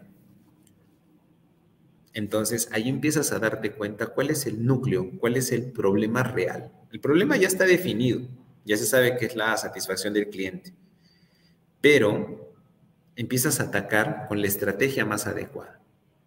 ¿Te has dado cuenta? Hace un momento nosotros que habíamos dicho, hay que crear un protocolo, hay que comprarles uniformes, hay que comprar pines, hay que capacitarlos. Está bien, pero creo que la más probable o la más viable es la capacitación en técnicas de venta. Y atención al cliente, por cierto. ¿Correcto? Ahí va. Ahí empiezas a tener la idea priorizada. ¿Por qué? Porque sin querer queriendo has regresado a tu etapa de observación y has tomado más información. ¿Ya chicos? Ahora, ¿te has dado cuenta? La idea no es sustituir, no es combinar, la idea es adaptar. Y sobre todo, más que adaptar, diría yo, chicos, hay que modificar. ¿Correcto? Se tiene que modificar, se tiene que cambiar la manera de atender al cliente. Exacto. Muy bien, Maribel. Me quitas la palabra de la boca, porque de ahí hay que prototipar. Profesor, ¿qué es el prototipo? Chicos, en esta etapa nosotros vamos a seleccionar la idea más prometedora. En este caso nosotros hemos dicho la o las ideas más prometedoras, pero yo prefiero tomar la idea más prometedora. ¿Ya? Y particularmente para mí, yo apostaría por lo que es una capacitación en técnicas de atención al cliente. Pero, ¿qué significa prototipar? ¿Cuál es el problema, chicos? No me dejarán mentira, ustedes que ya han trabajado, que han visto, Muchas veces nos dicen, vamos a dar una capacitación en técnicas de atención al cliente, dicen. Viene un capacitador, uy chicos, ¿no? Los florea durante ocho horas seguidas a los pobres trabajadores y se va. Y no hay una evaluación, no hay una meta, no hay un compromiso, ¿correcto? Es más, hasta incluso en las capacitaciones seguramente has visto, ¿no? hay trabajadores que dicen, ah, es, para ir a soncear, dicen, ¿no? Llegan a la capacitación y se ponen así como ahorita yo. ¿no? Y muchos de ellos bajan todavía la cabeza, se quedan secos en la capacitación. ¿Por qué? Porque no hay involucramiento, no hay evaluación, no hay un indicador que ellos como tal los mida a partir de esa capacitación. Por eso tienes que prototipar. ¿Qué significa prototipar? Adelantarte al suceso. ¿Ya? Justamente, chicos, aquí el hecho de diseñar un prototipo, el hecho de hacer una prueba interna, implica no solamente si lo ves por el lado del desarrollo de un producto, hacer un prototipo del producto, sino en este contexto que hemos estado hablando, chicos, de un restaurante. ¿Sabes qué equivale prototipar? Es decir, ok, vamos a cotizar cuánto nos va a costar esta capacitación en técnicas de venta. ¿En qué vamos a capacitar? Porque las técnicas de venta y atención, chicos, hay miles, pero ¿en cuáles? Primero, trato con clientes de estilo tradicional, ponte en el caso. Ya está. Otra técnica que necesitamos, técnicas de abordaje y recomendación de platos. ¿No te ha pasado también que has visto o que has necesitado en la empresa capacitación para mozos, pero te han mandado a un contador a capacitar? has necesitado capacitación, ponte en el banco. Nosotros hemos tenido ese inconveniente, por eso te digo literalmente.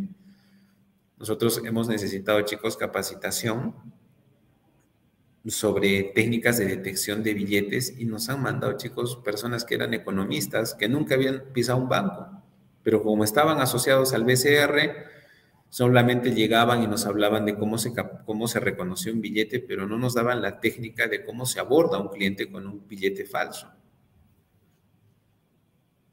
Eso es prototipar. Prototipar recae, chicos, en que le vas a dar una solución de acuerdo a la idea que has tenido, pero por favor esta solución tiene que ser más tangible. ¿Cuánto me va a costar? ¿En qué técnicas voy a capacitar? Tienes que ponerte a pensar, ¿no? ¿Cómo los voy a evaluar? Yo pienso que tomarles un examen sería lo peor, o sea, no serviría. Los voy a evaluar con una ficha de desempeño de manera aleatoria. ¿Cómo va a ser eso? Ya, vamos a hacer un programa. La capacitación va a durar una semana, del 11 al 18 de octubre. El 19 de octubre empiezo a tomar aleatoriamente a un colaborador en su hora de trabajo, obviamente, para saber cómo atiende. Y voy a empezar a verificar si es que está cumpliendo, si es que está aplicando las técnicas que se le ha enseñado. Aquel colaborador que saque, me imagino, más de 50 puntos es un colaborador que de alguna manera está promovido. El que saque menos de 50 puntos tiene que reingresar en capacitación y si no, ya pues a la mala, ¿no? Como se le dice, zafando del trabajo nomás. Y se acabó. Eso es prototipar, o sea, pensar en tomar medidas, a veces muy drásticas, pero se trata de tomar medidas para que el proceso de design thinking, como tal chicos, que ha sido una idea bastante rápida, sencilla, agarre cuerpo como hace un momento, ¿no? Le decía a mi amigo también, la verdad no me acuerdo muy bien de su nombre, le digo, no, no hay que centrarse en los indicadores del proyecto, de los indicadores de lo que estamos haciendo, sino en los indicadores de impacto. Y ahí termino con el prototipado. Has dicho, ¿no es cierto?, de que los vas a capacitar en técnicas de atención al cliente y ventas, ¿no es cierto? Has diseñado en qué técnica los vas a capacitar, has presupuestado, has costeado, has dicho cuánto tiempo va a durar, has determinado cómo lo vas a evaluar.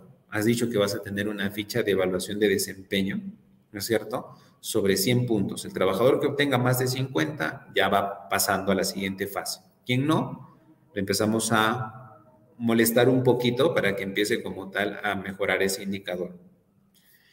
Y quinto, ¿cuál sería el logro final? La satisfacción del cliente. Si aplica las técnicas, obviamente se va a tener que llegar a mayor satisfacción del cliente. Eso ya es prototipar, chicos, es adelantarse. ¿Listo? Y se prueba. Ya, chicos, esa es la última etapa. Se prueba. Profesor, ¿y cómo vamos a probar? Sencillo. Tienes que capacitar, ¿correcto? Más que capacitar, tienes que hacer que tu colaborador, ojo, chicos, tienes que hacer que tu colaborador, ¿ya? Se ponga a atender al cliente y aplique, como tal, chicos, ojo, que aplique, ¿ya? Estas técnicas que le has enseñado. ¿Vale? Y tienes que monitorearlo, tienes que supervisarlo en ese proceso. ¿Vale? Muy bien, chicos. Esa es la idea. ¿Vale? Ahora, muchos de nosotros podemos decir, profesor, pero es necesario llegar hasta ese punto, o sea, de capacitarlos. ¿No se podría tal vez en este contexto monitorear de otra manera, tal vez supervisar de otra forma, o qué le digo, profe, probar de otra manera, ¿no? Esta capacitación que nosotros pensamos dar. Sí, chicos, hay otras formas, ¿ya? Muchas veces, y ponte en este contexto, lo que se hace, ¿ya? Es hacer la simulación. ¿Qué te digo? Una persona ya con las técnicas preparadas, ponte esta persona que supuestamente es tu capacitador, atienda a un cliente. Lo atienda y que se verifique que aplica las técnicas, todo y como que el cliente ya pueda sentirse un poco más satisfecho. Particularmente, chicos, ahí como tal se utiliza la técnica del cliente incógnito. A tu capacitador le dices, tú me vas a capacitar en estas técnicas, en estas técnicas y en estas. ¿Te puedo hacer una prueba antes de contratarte, amigo? ¿Cómo? Ven y te voy a hacer atender a cinco clientes nada más.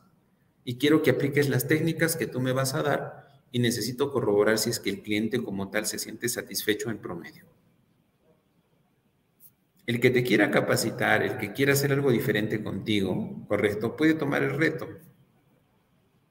Y te va a decir, ok, puedo ir. Y pruebas el producto incluso antes de capacitar a tus trabajadores. Son técnicas, chicos, que pueden ser como tal, como te digo, provenientes de la experiencia que uno tiene. Porque una persona que utiliza el design thinking por primera vez se arriesga a tomar la capacitación esperanzado realmente en que va a funcionar. Y hay veces que también las capacitaciones, chicos, no funcionan. Hay que tener mucho cuidado ahí. ¿Listo? Por eso te digo, la idea es probar con la persona que vas a contratar y que te dé resultados o probar en este caso después de haber aplicado ya como tal la idea. Yo particularmente, déjame decirte, en este ejemplo que estamos hablando de restaurante, yo preferiría que la empresa con la que voy a trabajar me mande la persona al capacitador y que hagamos algunas pruebas antes de contratar sus servicios con nuestros clientes. Yo le diría, ¿no? Vas a atender a unos cinco clientes al azar. Correcto, tú como capacitador los vas a atender y quiero saber si es que tus técnicas tienen influencia en estos clientes. Si el capacitador te dice, no, no tengo tiempo, no puedo, es que yo no domino el tema de los restaurantes, ¿por qué entonces vas a capacitar a un restaurante? Listo, pasas de proveedor y se acabó. Pero si el capacitador toma el reto y te dice, ok, lo puedo hacer, tal vez con cinco no tengo tiempo, puede ser con tres, correcto. Que él mismo se ponga en los zapatos del mozo, que él mismo atienda, que aplique sus técnicas y tú mismo vas evaluando y vas diciendo, no, sí, el cliente se siente más satisfecho. Y estás probando ahí. Entonces, en ese momento dices, ¿sabes qué? Vamos adelante. Te contrato, capacítalos y ya está. Es una técnica bastante interesante, chicos, el design thinking, porque de alguna manera se va a un punto más práctico, más de prueba. Ahora, una vez, chicos, que se ha probado, que ya obviamente se ha prototipado, tú has hecho el prototipo de tu capacitación, en qué técnicas, incluso como tal, has probado el producto, el capacitador como tal ha venido, todo el tema, te ha hecho las muestras o literalmente ya se ha capacitado al personal, llega la parte de implementar. ¿Correcto? Se implementa y ya todo el mundo empieza a atender con las nuevas técnicas, empieza a aplicar el protocolo, ¿correcto?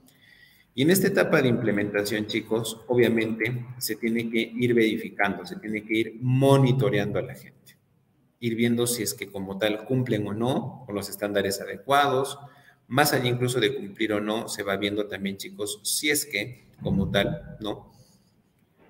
Van aplicando las técnicas que se les ha enseñado, se va evaluando al cliente y se va viendo el avance, ¿no? Día tras día, semana tras, bueno, día tras día tal vez es muy exagerado la satisfacción del cliente, pero tal vez semana a semana ya se puede ir viendo de alguna manera si es que estamos creciendo o no. ¿Listo, chicos? Por último, el design thinking lo que te hace en este contexto, chicos, es aprender a iterar.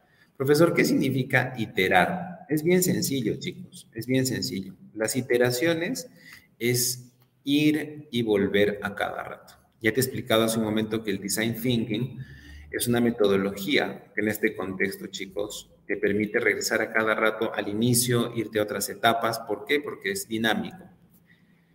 ¿Y dónde viene el aprendizaje? En que promueve la mejora continua. Veamos el después de. Imagínate que ahorita ya es 25 de noviembre y ves que los mozos están atendiendo bien, se están pegando a las técnicas de atención al cliente, son más cordiales, más cálidos en su atención y sacas tu resumen y verificas que tu atención al cliente, tu nivel de satisfacción ya no está en el 70%, sino está en el 81 o el 80%. Entonces dices, bacán, he llegado a la meta. Entonces dices, me voy a quedar con estas técnicas. Entonces aprendes y dices, de hoy en adelante, cuando existan problemas en la atención de los mozos, reforzamos técnicas, tal vez es tema de actualizarnos, diseñamos las evaluaciones, primero tiene que venir el proveedor y tiene que hacernos una demostración y de ahí nosotros decidimos si lo tomamos o no. ¿Correcto? Entonces ya aprendes, ya tienes un estándar para solucionar un problema. Y las cosas que no has hecho bien, porque a lo mejor los clientes se siguen quejando en otras cosas, porque a lo mejor te dicen, este, los platos no están bien lavados, me imagino otros te dicen de que este, no ponen música adecuada, esas cosas ya forman parte de la mejora continua, porque dices, ya solucioné mi problema primordial que era la mala atención de los mozos, ahora me puedo enfocar en el tema de lo que es la higiene, la limpieza, y sigues mejorando. Porque de ahí otra vez, chicos, a lo mejor me imagino detectas que el segundo inconveniente por el cual no hay mucha satisfacción del cliente, sencillamente, chicos, es porque a lo mejor no tienen la higiene adecuada, me imagino. Entonces, de ahí otra vez reinicia el ciclo de Design Thinking. Muy bien. Chicos, hasta aquí por favor se ha entendido, antes de pasar a los casos de éxito, como son el caso de Interbank, entre otras empresas. Por favor, ¿me podrían comentar, chicos? ¿Hasta aquí hay alguna duda o consulta? ¿Se está entendiendo, por favor? Los leo. Tratemos de contestar, por favor, chicos. ¿Sí? ¿Está todo bien hasta acá? ¿Se ha entendido? Estimada Maribel, también está Abigail, Maribí, Saúl, Liliana, Mel, Manuel, ¿cómo vamos? Ana, Juliano, chicos, ¿se está entendiendo? ¿Vamos bien? Valeria me dice, profe, dada tu experiencia, ¿qué etapa suele ser la más compleja y qué recomendaciones podría sugerir? Muy buena pregunta, Valeria. La verdad, les comento, chicos, que la etapa más compleja es la etapa de ideación, la etapa de creatividad, porque en esa etapa te vas dando cuenta que de alguna manera puedes o vas a tener que regresar al inicio, tal vez replantear tu problema. Es la etapa más compleja, la etapa más compleja realmente, ¿no? La técnica que yo te puedo recomendar, ya Valeria, es la que di del scamper, pero el scamper enfocado solamente en una letra, no utilizar todas, sino solamente una letra. ¿De qué se trata esto? ¿De sustituir, de combinar, de adaptar, de modificar, de poner otro uso, de eliminar o de reorganizar? Es el consejo, por eso les dije, ¿no? Que ese era mi, mi tip más primordial de la clase de hoy. ¿Sí? Muy bien, chicos. Gracias, gracias por ahí, por los buenos comentarios. Agradezco muchísimo. Muy bien. Vale. Veamos tres casos de éxito. Veamos primero, chicos, el caso de Interbank. Interbank, chicos, ha utilizado Design Thinking para mejorar la experiencia del cliente. ¿Qué es lo que hace como tal Interbank? Crea cajeros más humanizados. Si tú te has dado cuenta, los cajeros, bueno, los ATMs, los cajeros automáticos de Interbank, chicos, son más predecibles, son más humanizados, se le puede decir desde ese punto de vista, porque son más intuitivos. Una persona sin necesidad de saber cómo depositar a una cuenta puede hacerlo por medio de los cajeros de intervalo. De por medio sí se necesita personal capacitado, pero el cliente es que es como quien diría de manera intuitiva puede hacer la operación. ¿Qué es lo que hace en este caso? Interbank, chicos, ha definido su objetivo principal y su objetivo principal de ellos es mejorar la experiencia del cliente en las operaciones financieras, porque pueden hacer pagos, pueden pagar, bueno, pueden depositar, pueden pagar créditos, pueden girar cheques, entre otras cosas, incluso también abrir tarjetas como tal o abrir cuentas de ahorro. Entonces, ¿Qué es lo que hace Interbank? Interbank, chicos, en este proceso idea soluciones innovadoras para mejorar la experiencia del cliente como es en este caso lo que te he dicho, la creación de cajeros más intuitivos, más humanizados y multifuncionales. ¿Qué hizo Interbank, chicos? Prototipó. Creó prototipos de soluciones innovadoras y las ha probado con grupos selectos de clientes. ¿Dónde viene el prototipo? No en el cajero, sino en las funciones del cajero. Se tomó una muestra de clientes, chicos, esto es bien sabido. Se tomó una muestra de clientes y se les dice, ¿no? Como tal, Señor, señora, le invitamos a interactuar con nuestro cajero. Nos va a dar su retroalimentación. Y ellos empiezan, ¿no? Usted va a hacer un depósito. Nosotros lo vamos a guiar solamente en ciertas partes, pero queremos que usted intente hacerlo desde su punto de vista lógico. Y muchos clientes como tal, chicos, empiezan ¿no? a hacerlo y dicen, sí, es muy intuitivo, me doy cuenta dónde tengo que ir, realmente es bastante didáctico el menú. En ese momento se prototipa. Y obviamente, chicos, ya después de ello, una vez que se ha prototipado, se prueba con más cantidad de clientes. Es así como Interbank, chicos, implementa estas soluciones innovadoras. De verdad, chicos, Interbank fue literalmente el primer banco en el Perú, se le puede decir, que generó los cajeros inteligentes, ¿no? No los cajeros de solamente retiro y de dinero, ¿no? sino los de retiro, depósito, lectura de cheques. Ellos dieron el primer paso en este aspecto. Y a partir de eso, esta empresa como tal ha consolidado esta idea. La competencia se la ha copiado al día siguiente, hablemos del BCP, del BBV, entre otros, Scotiabank, ¿vale? Y de ahí el resto de entidades financieras. Pero Interbank sigue generando soluciones innovadoras, chicos, ¿no?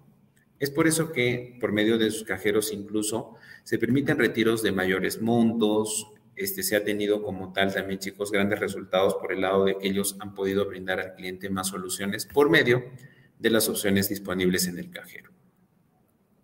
¿Ya? Ahora tomemos como referencia el caso Wong, chicos. Wong también es una de las grandes empresas, esta macrocadena de mercados, la verdad, sobre todo en Lima. Ya, bueno, que está Wong y Metro, pero bueno, que les digo, Wong en sí toma la metodología Design Thinking Correcto. ¿Y qué hace Wong, chicos? Wong empezó a utilizar el design thinking para comprender las verdaderas necesidades del cliente, ¿correcto? Y justamente en este estudio que ellos hacen para design thinking, lo que hacen es incluir entrevistas con clientes, hacen focus group con expertos y analizan bastantes datos. Después que hacen esto, chicos, los estudios revelan que el cliente estaba despreocupado por el costo del alimento, la calidad del producto y la conveniencia de las compras. O sea, ¿qué te digo? El cliente le preocupaba mucho el precio, la calidad y la conveniencia de las compras. ¿Qué significa la conveniencia? El hecho de tener canales de pago, deliveries, entregas, entre otros. Y sobre todo también el tema del costo. Se sabe, chicos, muy claramente, ¿no? Que Wong es a veces muy caro, de alguna manera, pero en este contexto, chicos, también hay que tener en cuenta que Wong, ¿qué hizo? Se basó en hallazgos. ¿Qué es un hallazgo? Algo real ¿Y cómo define el problema Wong? Dice, ¿no? ¿Cómo podemos ayudar a los clientes a ahorrar dinero, comprar alimentos de alta calidad y hacer compras convenientes? Por eso es que Wong empieza a generar una serie de ideas para resolver el problema. Una de ellas, como tal chicos, es el programa de lealtad, que recompensaba a los clientes con descuentos y cupones. Ah, profe, creo que ahí mejora un poco. Claro, con los descuentos, con los cupones, garantizas la compra de ciertos productos ¿correcto? Al mismo tiempo generas descuento para otros productos y la compra se hace más conveniente porque como en un supermercado compras de todo un poco, a las finales en lo que te fijas es en cuánto has gastado en total. Entonces por ahí viene el enfoque de los descuentos y los cupones. Ahora, ¿cómo prototipa Wong, chicos? Wong desarrolló el prototipo del programa de lealtad y fue bien recibido por los clientes quienes dijeron que les ayudaba a ahorrar dinero. Como consecuencia de eso, chicos, Wong empezó a replicar esto a escala completa en todos sus locales en Lima y después en provincias también, en los que hubiera Wong. Obviamente, chicos, lo que hace Wong es ir asociándose, ¿no es cierto?, con programas de lealtad como es la clásica tarjeta bonus, entre otros programas de lealtad que incluso también tiene como propósito repartir a la casa del cliente el producto, ¿vale? Y también genera canjes de productos específicos. Esto que le enseña Wong, que permanentemente ya no puede declinar en el tema de cupones, sino que tiene que mejorar permanentemente en este contexto, tiene que ir sacando más tipos de marketing directo, como se le diría, más merchandising que de alguna manera puede enganchar más al cliente. Date cuenta, o sea, siempre termina en mejora continua. ¿Vale? Muy bien. Por último, vamos a ver el caso de Claro. Chicos, Claro también utiliza Design Thinking y ¿sabes cómo estudia? O mejor dicho, cómo hace este proyecto. La verdad, chicos, ellos querían desarrollar una nueva oferta de servicio para clientes en zonas rurales. Se da cuenta que, bueno, claro, se da cuenta, al igual que muchas empresas, que el nivel socioeconómico D y el nivel socioeconómico E, chicos, en todo el Perú son niveles emergentes que realmente, chicos, vienen creciendo a pasos agigantados. Entonces ven que ahí hay un grueso tal vez para la demanda. Como tal, ellos empiezan definiendo cómo podemos ofrecer servicios de telefonía móvil, internet y televisión de alta calidad a clientes rurales. Ese viene siendo su problema. ¿Qué empiezan haciendo? Generan una serie de ideas para resolver el problema y justamente una de las más prometedoras es crear un nuevo plan de servicios que ofrecería tarifas más bajas, mejores señal y acceso a Internet, pero en zonas rurales. Y es así como, claro, pues chicos, prototipa, ¿no? Y desarrolla un prototipo del nuevo plan de servicios y lo prueba con un grupo de clientes rurales. Date cuenta que el prototipo literalmente es parte de la prueba también, porque si no, ¿cómo lo haces? ¿Saben qué chicos? Aquí hay algo importante que recalcar. El prototipo es probar con una cantidad de clientes pero reducida. Ponte, si hablamos de un grupo de 10 personas, es probarlo con 3. Y si en ellos 3 funciona, se empieza a replicar, ya se empieza a hacer una prueba más masiva, por eso ahí viene la prueba. Y como esto obviamente chicos le dio bastante resultado, efectivamente chicos, chicas, se procede con la implementación. Y es aquí donde, claro, mejora su plan de servicios, empieza a llegar a más zonas rurales. Obviamente esto tuvo que tener costos adicionales porque empieza a generar la contratación, valga la redundancia, de terceros o contratistas que hacen mantenimiento de antenas en zonas rurales como tal. Con esto, claro, le queda bien claro, bien, yo diría tal vez chicos, este, bien aprendido, de alguna manera genera un aprendizaje realmente sustancioso de que ellos pueden utilizar design thinking para identificar problemas y desarrollar soluciones innovadoras, no solamente en el campo rural, sino en otros campos que tal vez requieran de otro tipo de productos o servicios que ellos brindan. Muy bien. Ok, chicos, entonces, como tal, con eso hemos terminado y voy a leer por ahí algunos comentarios, ¿vale? Juan Martín me dice, muy aparte, dice, le comento una experiencia de poco y bajo desarrollo de subsectores agrarios, dice, ya, eh, me menciona de que en el sector agrario, me mencionaba por aquí mi estimado Juan Martín, me dice, ¿no? Que en algunas cuencas a nivel nacional lo manejan las justas de usuarios, ¿no? Que está conformada por aproximadamente desde tres comisiones usuarios a más, ¿no es cierto? Sí, efectivamente, amigo, importante, mi estimado Juan Martín. Ahí se ve clarísimamente que recurren a los grupos de interés, de verdad. ¿ah? Muy buena, muy buena, muy buena. Gracias. Me gustaría que termines de complementar ahí tu comentario porque está buenísimo. Pedro me dice, ¿no? Que Interbank fue el primero en implementar cajero de monedas, pero posteriormente lo retiró, ¿no? Dado a la tecnología. Sí, amigo. Y de alguna forma, más incluso que el cajero de monedas, genera, ¿no? Realmente esta gran idea de tener un cajero multifuncional. Gracias, Pedrito. ¿ah? Muy buena. ¿Ya? De hecho, implementaron primero el sistema Plin y posteriormente. En eso te apoyo, Pedrito. Sí, ellos lo hicieron primero. Bueno, Interbank lo hizo con Tunki, ¿no? De ahí vino el BBV con Luquita y de ahí recién entra el BCP con Yape. Pero para que veas el poder del marketing, realmente pues este BCP se les adelanta, ¿no? Claro que sí. Muy bien, Pedrito. Gracias por los buenos comentarios, amigo. Chicos, ¿alguna duda o consulta adicional, por favor? Me comentan. Si no, para dar por terminada la, la clase del día de hoy, ¿qué tal les ha parecido, chicos, hablar de este temita de design thinking? Me comentan por ahí. ¿Cómo les ha ido en esta experiencia del día de hoy, chicos, con respecto a lo que es design thinking? Por ahí que me dice, por aquí Rosita, también está Valeria, está John, estoy volviendo al inicio, Liliana, Cecilia, Joel. ¿Qué tal les ha parecido, chicos, el tema relacionado a design thinking? Mi estimado Andrés también está por ahí, Liliana. Pedrito, Stony también está Cintia, Rosa, César. ¿Qué tal, chicos? ¿Cómo nos ha ido? Correcto, correcto. Muy veo ahí por ahí sus comentarios, mis estimados chicos. Mel, ¿cómo nos ha ido, chicos? ¿Sí? ¿Me escucha, profesor? Sí, sí, sí, sí, se te escucha muy bien, amigo. Excelente, profesor, muy bien. Eh, excelente ponencia, la verdad, he estado atento también a eh, toda la sesión. Y eh, bueno, mientras esperamos, creo que están preguntando algunos. Hay un poco de retraso en cuanto a la transmisión, siempre unos cuantos un minuto, me parece, un minuto y medio de, retraso. Entonces, mientras esperamos un poco las, las consultas de los, em, de los espectadores, pues de los estudiantes, vamos eh, a recordarles también, por supuesto, que hay un curso que se va a impartir por parte del el profesor Sebastián Flores, que precisamente es de metodologías ágiles e innovación. Eh, cuéntenos un poco, profesor, que vamos a ver ya a manera más extendida, más completa en este curso. ¿no? Ah, sí, sí, sí, sí, mis estimados chicos. Gracias realmente por este, los buenos comentarios. Veo, por lo visto, por lo que me están comentando, chicos, que les ha encantado el tema del día de hoy. La verdad es que sí, es una locura este tema relacionado a lo que es este design thinking.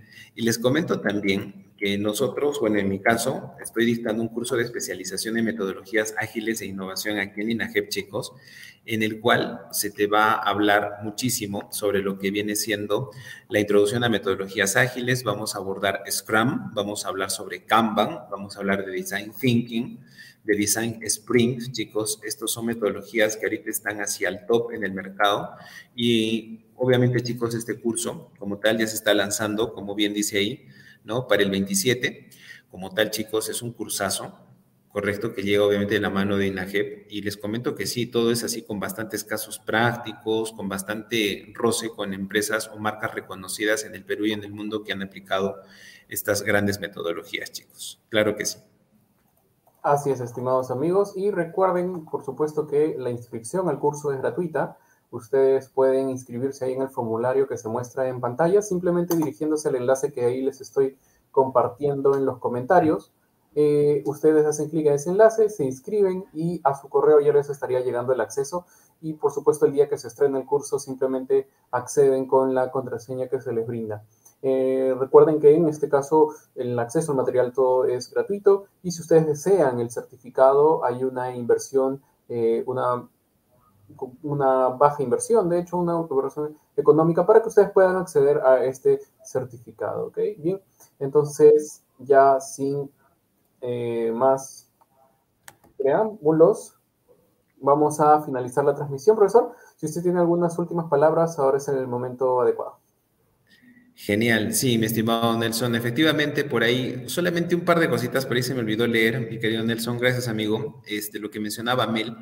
Profe, si en este caso dice hay dos líderes, pero el que tiene mayor acogida el líder 2, ¿qué haría el líder 1, no? El cual tiene la firma de responsabilidad para adaptar design thinking. Lo que tiene que hacer es actuar como un facilitador, querida. ¿correcto? Un facilitador, una persona capaz de hacer que el proceso sea más ágil, ¿vale? Y por ahí también me preguntaban, ¿no? ¿Cómo fue de que Yape le ganó a Tunki, ¿no es cierto? Por temas de marketing, simplemente porque BCP, por medio de Yape, tiene más aceptación, obviamente, en el mercado, entonces han aprovechado ello. Pero sí, más que nada ha sido por eso. De verdad, chicos, en este caso, pues sí, verdad este, les comento que me ha gustado muchísimo poder compartir esta experiencia con ustedes. Cualquier duda o consulta, por favor, no duden en hacerla. Y ya tienen ahí el lanzamiento del curso que es para el 27 de octubre. Entonces los esperamos a todos porque de verdad es un curso bastante didáctico, sencillo y siempre voy a estar para poderlos ayudar. Gracias chicos, un gran abrazo para todos. Gracias amigo Nelson. Gracias a usted, profesor. Que tenga buenas noches. Hasta una próxima ocasión. Muy bien, estimados amigos, este ha sido nuestro curso Taller en Metodologías Ágiles e Innovación Design Thinking. Recuerden que pueden inscribirse al curso completo, ya está el enlace ahí en los comentarios. Y por supuesto, no se pierdan nuestra próxima transmisión en vivo de aquí a dos semanas, ¿ok? También el día, eh, me parece que el día miércoles también, ¿ok? Bien, eso ha sido todo por el día de hoy. Les agradezco su participación y que tengan muy buenas noches de parte de INAGE.